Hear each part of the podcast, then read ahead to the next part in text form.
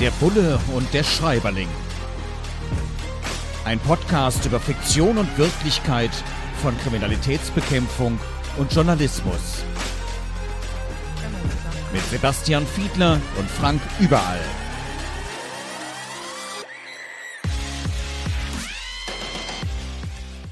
Herzlich willkommen zu einer neuen Folge von Bulle und Schreiberling. Diesmal Annette Hinrichs. Nordlicht, ein Kriminalroman unter dem Titel Tod in den Fluten. Landwellet Verlag, da ist er erschienen, Spiegel Bestseller-Autorin und wir schauen mal wieder sozusagen den Bulle und Schreiberling TÜV. Wie sieht's mit der Realität aus? Und das Ganze spielt in Dänemark und hier geht es um eine dänische Kleinstadt, wo in Polizeikreisen auch darüber dann reflektiert wird, wie schlimm da jetzt plötzlich auch die Bandenkriminalität ist und dass es da einen ja, Kampf um die Vorherrschaft zwischen verschiedenen Banden gibt. Ich stelle mir das auch heftig vor, wenn man auch in so einer kleinen Stadt irgendwo im schönen Dänemark ist und sich keine Sorgen machen braucht, kaum Kriminalität und auf einmal ist man mit so einer ganz anderen Situation konfrontiert, Banden, die dann auch ziemlich skrupellos sind und die sich dann auch noch einen Kampf um die Vorherrschaft äh, liefern.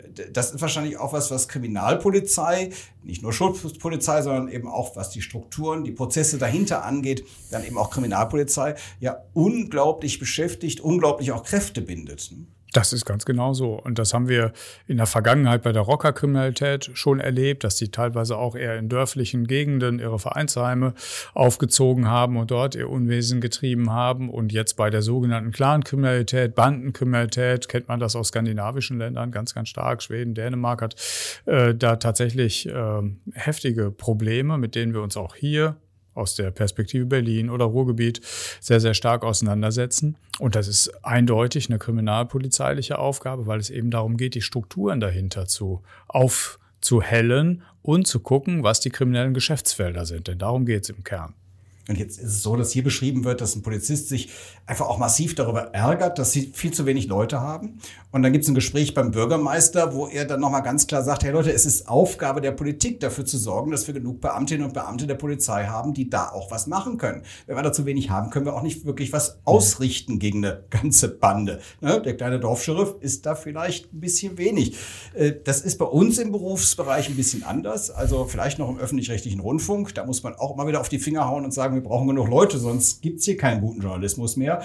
Das ist eigentlich, eigentlich, und du warst gewerkschaftspolitisch unterwegs, du bist jetzt selbst in der Politik. Eigentlich ist es ja ganz einfach. Ne? Wir, wir brauchen in der Tat genug Leute dort, die müssen allerdings auch bezahlt werden. Ne? Ja, die müssen vor allem aber auch irgendwo herkommen. Also nicht nur bezahlt werden, das ist äh, die grundlegende Bedingung natürlich, ne? dass man genug Stellen hat, die, für die es im Haushalt genug Kohle gibt.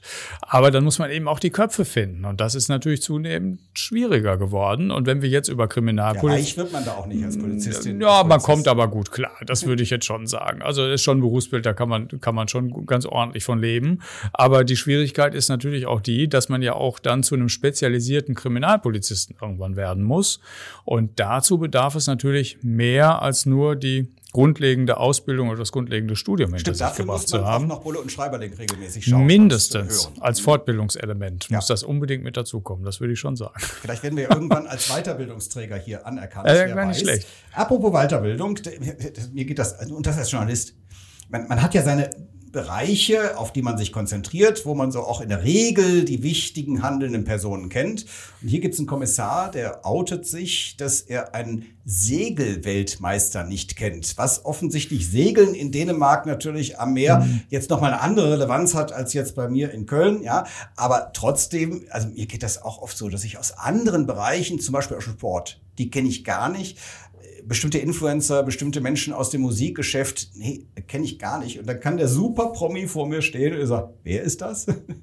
Ist dir das eigentlich auch schon passiert? Ständig. In deiner Dienst, ständig sogar? Ja, also das, ich könnte, die Texte könnte ich alle unterschreiben. Also es geht mir auch so. Also in vielen Sportarten kenne ich da im Zweifel die Leute auch nicht. Also das ist schon so. Ja, also ja. insofern muss man sich nochmal genau angucken, mit wem man es gerade zu tun hat auch ein Motiv, das wir immer mal wieder hatten. Man fährt irgendwie an einem äh, Gebäude vorbei äh, und kennt das irgendwie. Ah ja, ist eine Bank. Und in der Bank, also zumindest geht es dann hier so, ja, da habe ich auch schon mal ermittelt. Also ich habe auch so mhm. ganz viele Ecken in vor allem Köln, wo ich viel berichtet habe, aber auch in, in, in anderen Gegenden, wo ich sage, ja, Ja, stimmt. Da warst du schon mal, da hast du auch schon mal die Pressekonferenz, die investigative Recherche oder sonst irgendwas. Ist für dich in manchen Städten das auch einfach nochmal so Zeitreise? Ah, da, ja, stimmt. Da, da habe Ja. ich Stunden verbracht und in Akten gewühlt. Ja, wenn ich in Düsseldorf an den ehemaligen Gebäuden der Westdeutschen Landesbank vorbeifahre, dann weiß ich, dass nicht nur ich, sondern Generationen von Ermittlern vorher da schon ein- und ausgegangen sind. Und äh, zwar, weil die allermeisten Vorstandsvorsitzenden früher oder später beim Landeskriminalamt schon einen eigenen Platz hatten. Das äh, war tatsächlich so. Und äh, ich kann mich in der Tat noch genau erinnern, an welchen Stellen welche Abteilung gesessen hat, mit denen wir sehr, sehr viel zu tun hatten. Und das ist natürlich generell so. Also wenn so, wenn es Durchsuchungsobjekte gewesen sind, äh, mit denen man sich so länger beschäftigt hat, da erinnert man sich in Norddeutschland, es kann in Norddeutschland sein oder sonst wo, äh, das bleibt irgendwie schon hängen. Und wenn das dann noch verbunden ist mit Festnahmen oder anderen Maßnahmen, äh, dann ist doch, ist doch klar, man beschäftigt sich dann den ganzen Arbeitsalltag von morgens bis abends über Wochen oder über Monate mit einer Location, mit einer Firma, mit einer Person, die an einem bestimmten Ort wohnt oder lebt. Und dann bleibt das hängen, wenn man durch, auch anschließend noch Jahre später durch dieselbe Stadt fährt. Bulle und Schreiberling, diesmal mit Annette Hinrichs und Nordlicht, ein Kriminalroman. Und ja, manchmal ist es so, dass es dann in Vernehmungssituationen durchaus kulinarische Genüsse gibt. Ja, da zieht er schon die Stirn kraus. Kekse. Kekse ähm, während der Vernehmung hier jetzt in einer Bank und der Kommissar isst alle weg. ein, ein Auftreten, das möglicherweise falsch ankommen kann in der Bank, oder? Ja, kenne ich. Und ich habe Kollegen vor Augen. und zwar eins zu eins. Genauso. Genauso. Pressekonferenz gibt's So man dachte, ei, und- muss das jetzt sein? Das sieht ja so aus, als wenn man hier bei der Kripo nichts zu essen kriegt. Also das, ich kenne das eins zu eins und ich habe die Gesichter vor Augen. Jetzt ist es so, dass auch immer wieder bei diesen grenzüberschreitenden Kriminalromanen hier Dänemark, Deutschland dieses Thema Kompetenzen äh, herausgeschält wird, natürlich gerne dann auch als, als Problemfall aufgemacht wird und dass jeweils der deutsche Polizist in Dänemark nichts darf und umgekehrt. Die Dänin dann eben in Deutschland nicht und dass man sich da ganz umständlich abstimmen muss oder eben im Team ermittelt, dann scheint es dann doch irgendwie zu klappen. Ist das bei übergreifenden Ermittlungsverfahren tatsächlich so eine große Herausforderung? Das ist ganz grundsätzlich schon eine. Auf der anderen Seite gibt es wirklich etablierte Zusammenarbeitsformen. Ja, und das ist gerade in den Grenzregionen so.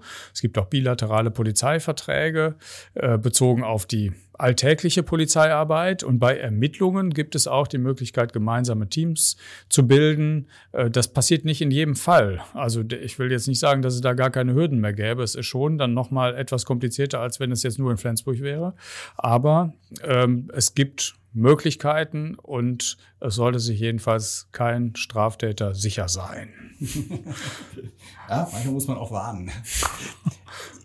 auch hier ein, ein, ein typisches Motiv. Man äh, macht, stößt eine Ermittlung an, man stößt eine Untersuchung an, beispielsweise eine forensische Untersuchung, DNA-Untersuchung oder ähnliches. Und man rechnet mit einem bestimmten Ergebnis, was einen in der Ermittlung auch nicht weiterbringen würde. Und dann trifft genau dieses Ergebnis ein. Mm, Und man ärgert sich trotzdem. Ich kenne das auch Recherchen auch, wo man dann denkt, ja, vielleicht steckt ja doch was hinter, sonst wird man es ja auch nicht untersuchen lassen. Äh, Aber trotzdem dann dieses doch irgendwo etwas enttäuscht sein und sagen, ja, mein Gott, wäre jetzt schön gewesen, wenn das der Durchbruch gewesen wäre und den Fall ein bisschen abgekürzt hätte. ja, du nickst auch schon. Ist auch totaler Standard, würde ich sagen. Ja, also das kann, das kann, kann man auch ganz trivial erklären. Das ist zum Beispiel dann der Fall, wenn man einen bestimmten Computer sicherstellt und erwartet jetzt bestimmte äh, Beweismittel darauf. Man erwartet bestimmte Korrespondenz, zum Beispiel in den E-Mails, die da sichergestellt worden sind, bestimmte Dateien, die eigentlich drauf sein müssten und findet sie nicht. Ja, also man stellt es sich dann häufig, äh, denkt jetzt, ah Mensch, das müsste doch jetzt die Schatzkiste sein, mit der wir den Tatnachweis führen können. Aber das ist nicht immer von Erfolg gekrönt. Jetzt habe ich ganz am Anfang auch gehabt, man kennt dann irgendwie den Segelweltmeister nicht, ähm, hat aber dann zum Beispiel auch einen Kollegen, der den ganz genau kennt, der auch völliger Fan ist, der auch selbst gesegelt ist und bei dem sich dann irgendwann auch rausstellt, aus Erzählerperspektive oder Erzählerinnenperspektive hier, Annette Hinrichs, die Autorin, naja, eigentlich wäre er auch ein richtig guter Segler geworden.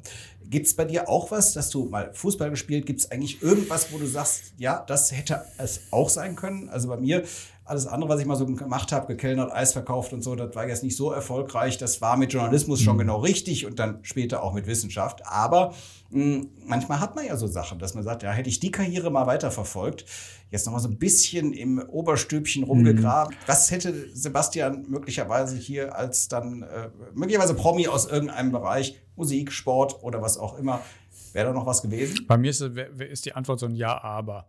Denn ähm, ich habe ja 15 Jahre lang nebenbei äh, Kampfsport und Selbstverteidigung unterrichtet ne, und habe das in Vereinen, aber auch in äh, Studio, Fitnessstudios getan. Und das Aber gründet sich darauf, das hätte ich mir aber nicht als Hauptberuf vorstellen können. Das war schon genau so, dass das erstmal für mich körperliche Betätigung gewesen. Es hatte also einen Vorteil. Es gab auch noch ein bisschen Geld dafür und es hat Spaß gemacht, mit den jeweiligen Gruppen zusammenzuarbeiten, teilweise mit äh, Kindern und Jugendlichen zusammenzuarbeiten. Das hat mir wahnsinnig Spaß gemacht, aber ich hätte es mir nicht aus unterschiedlichen Gründen als Hauptberuf vorstellen können. Deswegen war die Konstellation, in der das alles sich äh, so zugetragen hat, schon so gut, so wie sie war. Annette Hinrichs hat den Kriminalroman Nordlicht geschrieben, erschienen im Lemwelle Verlag. Wir haben darüber gesprochen, und wir sprechen weiter in 14 Tagen über den nächsten Kriminalroman. Bis hierhin vielen Dank und danke fürs Zuschauen oder Zuhören. In zwei Wochen sind Bulle und Schreiber dann wieder für Sie oder euch da. Dir hat dieser Podcast gefallen? Dann klicke jetzt auf Abonnieren und empfehle ihn weiter. Bleib immer auf dem Laufenden und folge uns bei Twitter, Instagram und Facebook. Mehr Podcasts findest du auf meinpodcast.de.